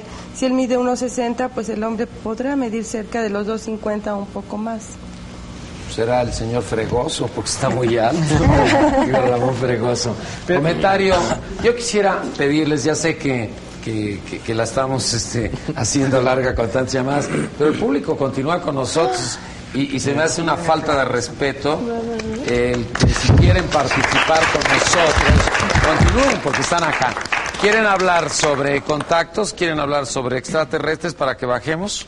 ¿Algún comentario? Dame, dame un micro, sí, por favor. Todavía están vivos. ¿Todavía están vivos? Sí, todavía están vivos. Voy, voy, no te muevas, yo voy hasta allá. Yo voy hasta allá. A ver. Como ya seguramente es el público que acaba de despertar, buenos días y tu nombre, Buenos por días. favor. Tu Soy- nombre. Soy, Javier García. Adelante. Quería hacer un comentario acerca de las pirámides y el rostro de Sidonia. Según y sobre los que utilizan a Carl Sagan como medio para decir que, que niega todo. Bueno, en el libro La conexión cósmica de Carl Sagan, en la página 183 de la biblioteca, es muy interesante, él menciona tres teorías acerca de las lunas de Marte. La primera, que, pon- que pudieron haber sido cuerpos celestes que se quedaron atrapados en su gravedad. La segunda, que teóricamente es, es probable, pero que se deduce casi imposible, es que cuando se formó el planeta Marte, esos dos satélites fueron pues trozos que no se alcanzaron a, a integrar completamente. Y la tercera teoría, bueno, se sucedió que veían que Deimos y Phobos se acercaban rápidamente a Marte como si se fueran a estrellar y de pronto se volvían a su órbita normal. Eso no se, no, hasta la fecha ningún satélite natural lo hacía. Entonces empezaron a averiguar de que, por ejemplo, esa transición secular simplemente lo hacían satélites artificiales. Claro, que cuando, no se estrellaban o se quemaban en la atmósfera. Entonces un científico, Zelowski creo que se llama, empieza a ver de que, según sus cálculos, tiene la milésima densidad que la del agua. La madera que se conoce aquí en la Tierra, pues tiene la mitad de la densidad del agua. Entonces él empieza a cuestionarse de que por qué un cuerpo tan, un cuerpo celeste tiene una densidad tan baja. Entonces su explicación única es de que las lunas de Marte son huecas. Y él también menciona que ningún cuerpo celeste natural es hueco. Entonces él cuestiona que fueron satélites artificiales lanzados para alguna civilización marciana. Bueno, por eso se... pues, eh, A ver, por favor, ya no hay nadie arriba. Ah, es que están en ajustes técnicos. Están en ajustes técnicos. Usted disculpará, es un programa en vivo. Llevamos muchas horas. Eh, en la transmisión tenemos ajuste técnico de las personas que nos acompañan en el panel. ¿Alguien quisiera hacer un comentario a lo que eh, dijo el señor? No, para ser breve, nada A más ver, en, la, Luis. en la respuesta, simplemente por eso se trató de, las, las ondas Fobos, trataron de investigar eso, porque sí hay la teoría, inclusive por grandes sabios, de que Fobos y Deimos son eh, artificiales, no son naturales. ¿no? Lamentablemente se desconectó la primera a los escasos días y la segunda cuando justamente retrata, como Jaime Maussan lo exhibió una vez por televisión, creo que en el programa pasado, retrata la sombra de un gran objeto no identificado, a decir de los soviéticos, hasta allí, eh, se desconecta automáticamente. Bueno, pero es algo que en mi opinión. Bueno, es algo que en mi opinión, yo creo que por muy escéptico, pues se haría dudar, ¿no? Porque, como se dice anteriormente, si ningún satélite o cualquier cosa celeste es hueco y luego tiene esa transición secular, pues, si no es una prueba contundente, pues cuando menos sí podría, se podría dudar ahora. Simplemente se va a tratar nuevamente de llegar para quitarnos esa duda que tenemos todos. Willy. El, el estudio que habla el, el compañero es, es de un ruso y, y está en la evolución supuesta planetaria de, de Marte y de los eh, asteroides de Deimos Phobos. Eh, coincidentalmente no pueden correr en la misma dirección, corren en diferente forma y eso ya está eh, constatado a nivel científico. O sea, uno corre por un lado y el otro corre para el otro, cosa que es ilógico para la, para la ciencia Sí, las terrestre. Muy bien. Buenos días. Tu nombre, por favor. Alfonso Domínguez. Adelante. Quiero comentar que muchos nos imaginamos a los seres extraterrestres como siluetas humanas o muy parecidas, como seres chaparritos, verdes, 16 ojos. y Tal vez hay seres que, que no los podemos comprender, o sea, no podemos imaginarnos su, su fisonomía, y que tal vez puede ser pura energía, que tal vez nada más, que puede haber seres entre nosotros que ni siquiera los vemos. Es lo que se llama la tendencia antropomórfica, cuando eh, se supone que estas entidades eh, visitan eh, el planeta, les tendemos a dar eh, imaginativa o, o concretamente la forma humana, porque es la que nos parece más lógica y adecuada a nosotros. Ahora, no nos extrañe que la energía vital o la inteligencia o la coordinación de conocimiento que ellos tienen, pues tenga otras manifestaciones. Hay que prepararse para todo. Es lo que ya habíamos comentado hace Sí. rato. Tendemos eh, nosotros, la tendencia nuestra es a imaginarnos otras formas de vida como somos nosotros. Ahora, no, no hay que caer, perdón, no hay que caer, en mi opinión también, en lo que hace rato eh, quería comentarles, eh, en esos extremos lógicos de la imaginación popular. Eh, la, la imaginación angelical mesiánica o bien la terrorífica, amenazadora y monstruosa. Vamos a entender qué es lo que va a pasar, porque no sabemos cómo son concretamente. Y a veces la imaginación sin la información adecuada es una pésima consejera. También pensemos en que el cuerpo humano sigue en evolución, tal vez dentro de unos 200 o 300 años ya tenga adaptaciones incluso para poder sobrevivir en el mar. Y pues No, más allá no sabemos tiempo. a qué grado vamos a llegar, tal vez perder las extremidades, eh, cabello, cejas, etcétera. Yo quisiera contestar a esto, Neno. Incluso aquí tengo una fotografía de un supuesto ser extraterrestre en la cual tiene una figura totalmente luminosa. Esta es una fotografía, no es un truco. La fotografía nos da la, la presencia de un ser luminoso totalmente y está la configuración absoluta, verídica, etcétera. ¿Quién tomó la fotografía? En Yucatán fue tomada esta fotografía en el huracán Gilbert. ¿Cómo sabían que era un extraterrestre? Porque si tú amplificas, esta es una fotografía, si tú amplificas ves la cara y ves todo. Eso lo puede hacer cualquiera que lo pueda ver en, en el grano de la película. Eso no es, eh, si- a mí no me interesa venir a un programa a dar este, testimonios falsos.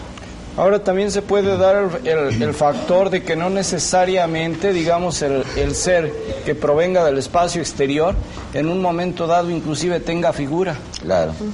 Puede ser nada más, vamos a decir, una especie de masa para nosotros. Energía. Energía. Energía, Y, no- claro. y- y- y su comunicación rato. va a ser mental.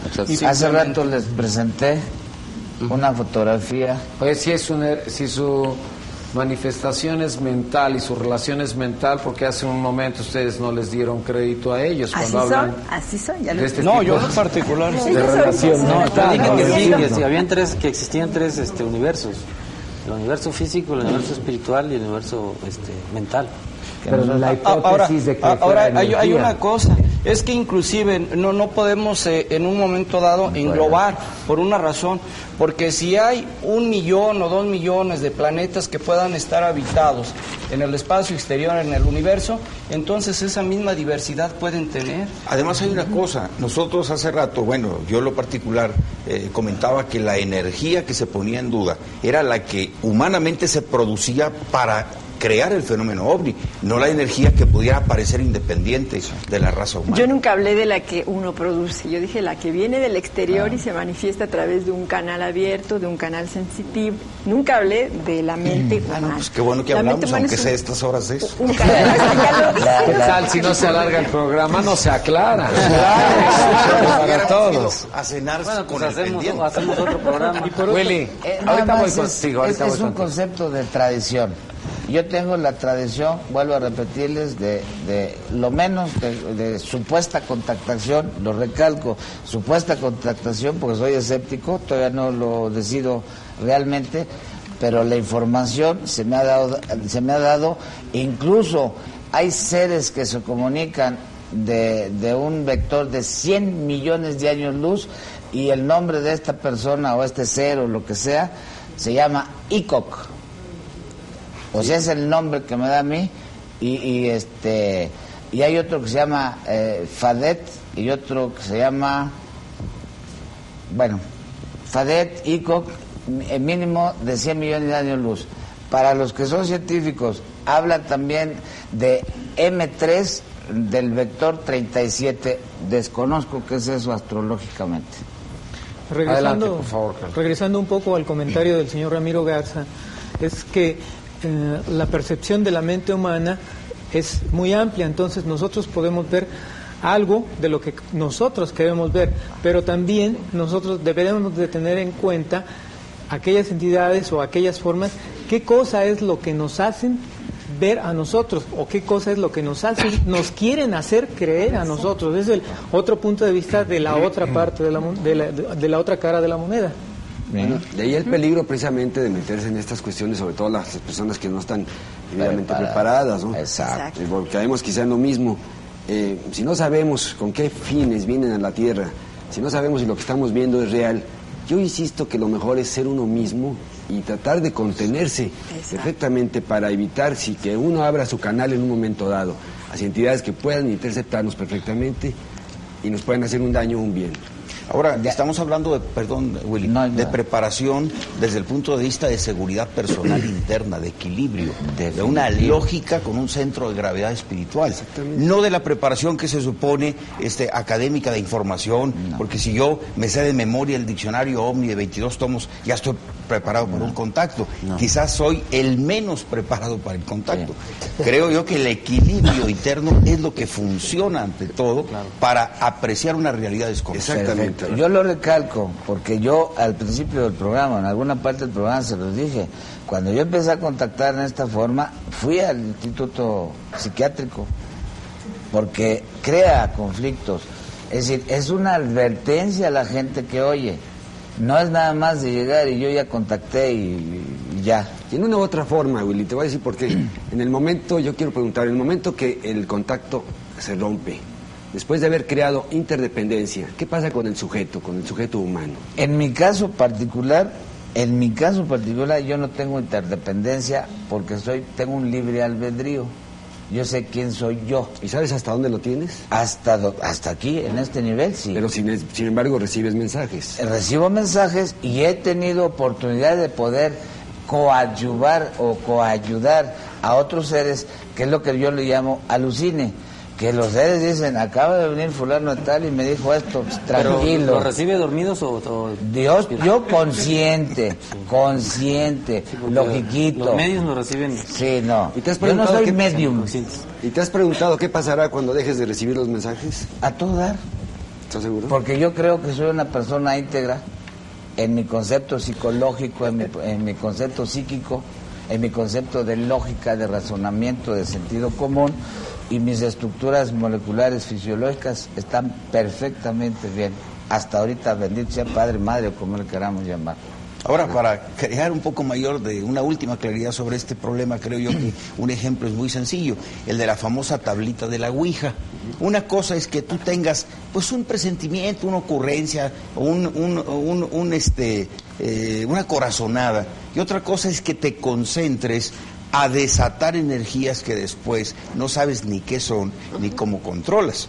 Yo en lo personal he tenido experiencias que no quiero saber nada de la A- a- Ahora, ahora hay otro problema también que digamos con el aspecto de los contactados, en un momento dado por necesidad lógica, digamos, ellos van a abrir canales que no están habituados y entonces van a quedar con sensibilidades, digamos, no adaptadas para el común de las personas Eso sí. y por eso es que van a quedar inadaptados para, para el demás núcleo de personas. Eso es el, ese es el Desequilibrio, otro el peligro del que problemas.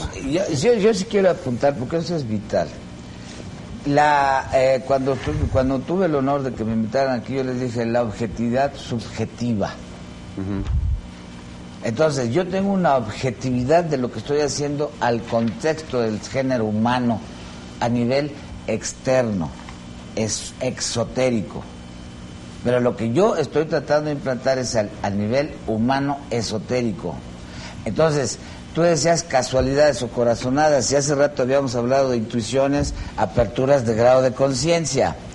No son casualidades, son causalidades. Y esas hablado. causalidades son las que a nosotros, entrecomillado, los que creemos ser honestos en este, en este parámetro, no tenemos ese problema porque tenemos o mantenemos un equilibrio.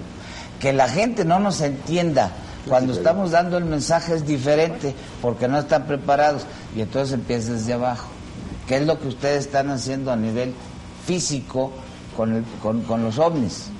Y nosotros lo estamos sabiendo a otro nivel. Yo te quisiera hacer una pregunta. Yo siento, cuando Sí. tú hablas, que tú tienes como un cúmulo de secretos. Esa es la idea que, que, que me transmites. Los tengo. Que tienes un cúmulo de secretos que tú guardas para ti. Sí. Porque, o porque como tú lo has manifestado, por una parte no tienes permiso y por otra, este, hay algunos que tú tuvieras la voluntad de decir, pero tú voluntariamente los guardas, porque no crees que la humanidad te puede entender. No. O nada más guardas los que Así no es. se te permite que Yo como, emitas. como, vuelvo a insistir, como supuesto contacto, si ustedes me oyen yo les platico lo que quieran. Pero cuando a mí me dicen, esto lo guardas, dijéramos, dijéramos, lo vas a hablar dentro de un año, dos años, yo lo hablo así. El, el- el libro que estoy preparando, que es una serie de cosas ilógicas para mucha gente, ya está el permiso. Y es un libro que fue dictado o fue contactado hace como cuatro años. ¿Usted puede ver a estos seres? A veces. Sí. O sea, quiere decir que están en una cuarta dimensión o están aquí, están en una tercera. Se pueden presentar, como lo decía Natalie, se pueden presentar cuando quieren ellos y te lo presentan. Casos históricos que no voy a meter en ellos, pero los que empiezan este, este supuesto rollo a nivel moderno fue eh, Blavatsky con Mojael y con, este, con su Alteza Real Kutumí, eh, eh, en las cuales tengo sus fotografías acá y tengo las fotografías del actual este líder, dijéramos, de acuario que se llama Conde de Saint Germain, que está incluso fotografiado en, en, en Lourdes, o sea, son hechos reales. ¿Por qué esa obediencia o esa sumisión? Yo no estoy sum- sumiso a No, ello. en cuanto a la información de que tú recibes una orden de que esto no lo debes de transmitir. Por lo que eh, anunciabas antes, este Nino, en el programa que yo también recalqué, el amarillismo, el peligro, tipo Orson Welles, eh, tipo de estas cosas, porque puede crear confusión. Entonces, como que te van dosificando la enseñanza. Ya este Oscar lo había dicho, este eh, cita también, hay que preparar, hay instructivos, hay varias Si tú técnicas. transmitieras esto, nosotros no estaríamos preparados. Yo te daría primero un curso que se llama Amate a ti mismo, que consta de dos elecciones. Perdón, perdón, perdón. Pero si tú también lo transmitieras, ellos se irritarían o se molestarían porque faltaste a tu palabra. No lo sé. O te mandarían Sí, el- sus propios hombres de negro. A lo mejor, no lo sé. Yo no lo sé. Se han dado casos y hay historias sobre este fenómeno en el cual seres que han eh, eh, mm, ab- abierto, digamos, la boca, ha tenido ciertos problemas de accidentes, lo estamos viendo, Jaime Maussan lo decía, tú también lo decías y algunos otros, no recuerdo quién, pero se comentó. Entonces, si yo te doy un mensaje que no estoy autorizado, pues estoy corriendo en mi lógica, en mi aspecto, más no en mi facultad de decidir, te estoy diciendo lo que yo tengo autorizado. Si, por ejemplo, lo mencionaron, ¿Temes ser Cagliostro, infractor? Nostradamus, Digo, esos ¿y señores lo ¿Temes tomaron ser de- infractor? Pero- ¿Mande? ¿Tienes temor de ser infractor de lo que se te No dice? tengo temor. Es que una cosa es, vamos a tratar de entenderlo. Una cosa es que yo te dé masivamente una información, como se está haciendo ahorita, y otra cosa es que me digan, dale a, Jaime Maussan, a- a- como le hablaron por teléfono, dijeron, esto es top secret, yo te digo, tú te contactas conmigo y vemos allá. No lo lanzó al público. Entonces el Señor sabe que se lo tiene que dar al Señor. Este y en ese momento hay un contacto y hay esa programación. Es una pregunta No, pero ¿qué era? ¿Qué era lo top secret a lo que ¿Qué te fue, refieres? No, no, dos secret, me refiero No, a ya que sé qué quiere decir, ya sé qué anónimo. quiere decir. Ojo, no se la den a Nino nada más a Maussan. No la Se leyó a a textual. No, no, pero ahí, ahí, ahí, ahí- no. eh, por eso quiero aclararlo, Nino. Hay algunos mensajes, digo, no doy mi nombre, este, quiero contactar con fulano de tal. Pero aquí se dijo lo Pero que no dijo él no qué. quería que saliera al aire y salió al aire. No, no, no. Perdóname, Una- así dice. No, no. Son dos cosas diferentes lo que quiero explicar, Nino. Por eso quizá se confunda la gente. Una cosa es de que haya un top secret que no puedes decir y hay una cosa que puedes decir a cierto número de gentes porque la demás gente no está preparada. Tú dices que te, que te están preparando, pero ¿no piensas que te están manipulando? Sí, porque un Exacto. paréntesis, Lo hablas de un libre albedrío. función- lo pienso en función lógica, pero yo tengo un libre albedrío. Pero hablas de ese, pero está controvertido, porque por un lado tú eres libre de hablar, pero, no todo. Pero, pero hay una cosa. Ya no si- eres tan libre. Si, si en realidad ¿Está- tú está tienes coartada tu libertad? Si en realidad tienes libertad Sí. de elección, entonces ¿por qué te limitas si no nos quieres decir? ¿Qué, qué es lo que no nos No, lo, decir? lo que, lo que tú estabas, lo que tú estabas diciendo, que hay Bueno, una cosas que no pregunta. nos puedes Este señor y San Germán es el mismo del que habla Tuey en su libro este, O Connie Méndez. Una misión en la Tierra. No, eso es metafísica de, Pero también de habla de primer un grado. señor Cotumí. También habla. habla de- Ah, sí, Del maestro de San ese Germán. es- exacto, pero ese es un, un control que se está hablando a través de ciertos sistemas religiosos. Yo no hablo de ese sistema religioso. Oye, O sea, ¿y no es no profético? ¿Eh? No es ¿Es el mismo. profético? No. Para nada, si fuera profético te lo decía. Ah, no, Y pues quién sabe, yo sí. qué voy a saber, qué es lo que pues te han fue ordenado. profético y lo dijo. ¿Te daría miedo en pensar en que te estén utilizando? No, para nada. Ahora yo creo aquí también hay otra otra cosa que es muy delicada.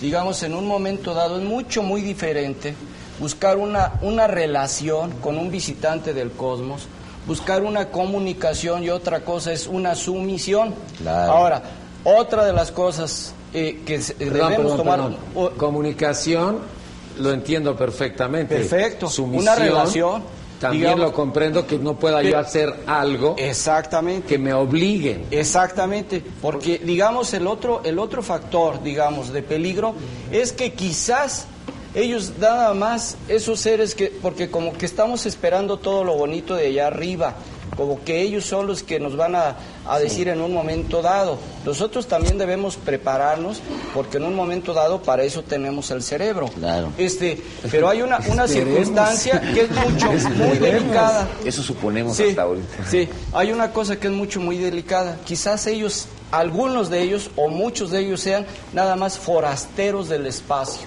Claro. Porque inclusive tengan un viaje sin retorno.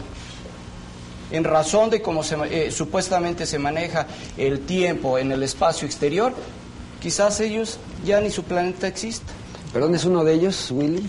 Eh, no lo estoy viendo yo en la cámara, pero en los primeros contactos que hubo oficializados ¿Contigo? es Su Alteza Real Kutumí y Mor Yael. Después sale eh, Dual Cool y el tibetano con Alice Bailey, programación desde 1900 y fracción. Estos señores están trabajando con nosotros. No estoy hablando de metafísica de Connie Méndez. Bueno, ahora hablando de dimensiones, como habla él, eh, los extraterrestres de, de Morland, de, de la luna de Júpiter, Ganímedes, hablan de que eh, ellos pueden abrir puertas dimensionales con máquinas, pero la diferencia entre nosotros y ellos es que nosotros podemos abrir puertas dimensionales con la mente. Entonces, este, y que a veces son muy difíciles de cerrar, y que por ahí salen seres como aquí, este, ¿Y cómo surgieron esos retratos? Es, es la pregunta, ¿quién los retrató? Bueno, volvemos ¿No otra vez es al una versión de la última cena? A mí también me dio No. pare- Yo Sí, también me le dio vi la idea. parecido. Yo también le vi un parecido. Y Bueno, hay, hay este evidencia. Yo no le de vi lo que- versión. ah, Se me hizo así una, una figura a mí también de la última cena y creo que a varios. Bueno, Sí, vamos sí. a pensar, la última cena la estamos manejando No, no, no. hace dos Así mil como años. en el manejo, en el manejo así visual, de primer impacto. En, en el punto original del tema, hablando de las entidades que se han fotografiado otras dimensiones, James Urtak tiene fotografías, él dice que son de terce- hasta de treceava dimensión, pero aparecen nada más como luces, como Claro. haces de luz, no, no aparecen con forma. Yo pienso que la persona que haya tomado estas fotos o haya realizado el diseño pasó por su canal su interpretación mental, su ¿Diseño o fotos? Fo- ¿Son fotos o son No sé, pinturas? no Ese es sé diseño. Sí, son- En el caso son son pinturas. Pinturas, ¿no? Este, yo no creo que el Bodhisattva o, o el Maitreya o ellos los hayan fotografiado en aquel entonces cuando no había cámaras fotográficas. Entonces es una, eh, no sé, holografía mental, telepático y el señor pues dibujaba y lo pintó como se hicieron las las pinturas de Tassili y de, de, Sí, por eso de digo, está pintado. Y de ahí pues conforme fue avanzando el concepto se fue tomando. ¿no? Ahora sería bueno también hacer una pequeña definición o reflexión. ¿Qué es extraterrestre? Todo lo que no es de la Tierra. Claro. Marcianos, venusinos, maestros ascendidos, espíritus chocarreros. Ahí entra todo, ¿no? Hasta las nubes. Bueno, entonces Bueno. podríamos seguir hablando de Yo esto. tengo que ir a un corte. infinito. Este, a lo largo de toda mi vida profesional nunca he solicitado lo que le voy a pedir aquí a las personas que me acompañan y que también están entre el público. Yo quisiera que le diéramos un aplauso a mis compañeros del staff, a mis compañeros de producción, a mis compañeras en el apoyo telefónico, porque son 10 horas Son 10 horas de trabajo, continúan con alegría, con gusto y en verdad se los queremos agradecer su profesionalismo. Nunca lo había solicitado, pero eh, me siento muy conmovido de trabajar con ustedes y en verdad los respeto enormemente. Voy a un corte. No, voy a un corte y regreso. Eh.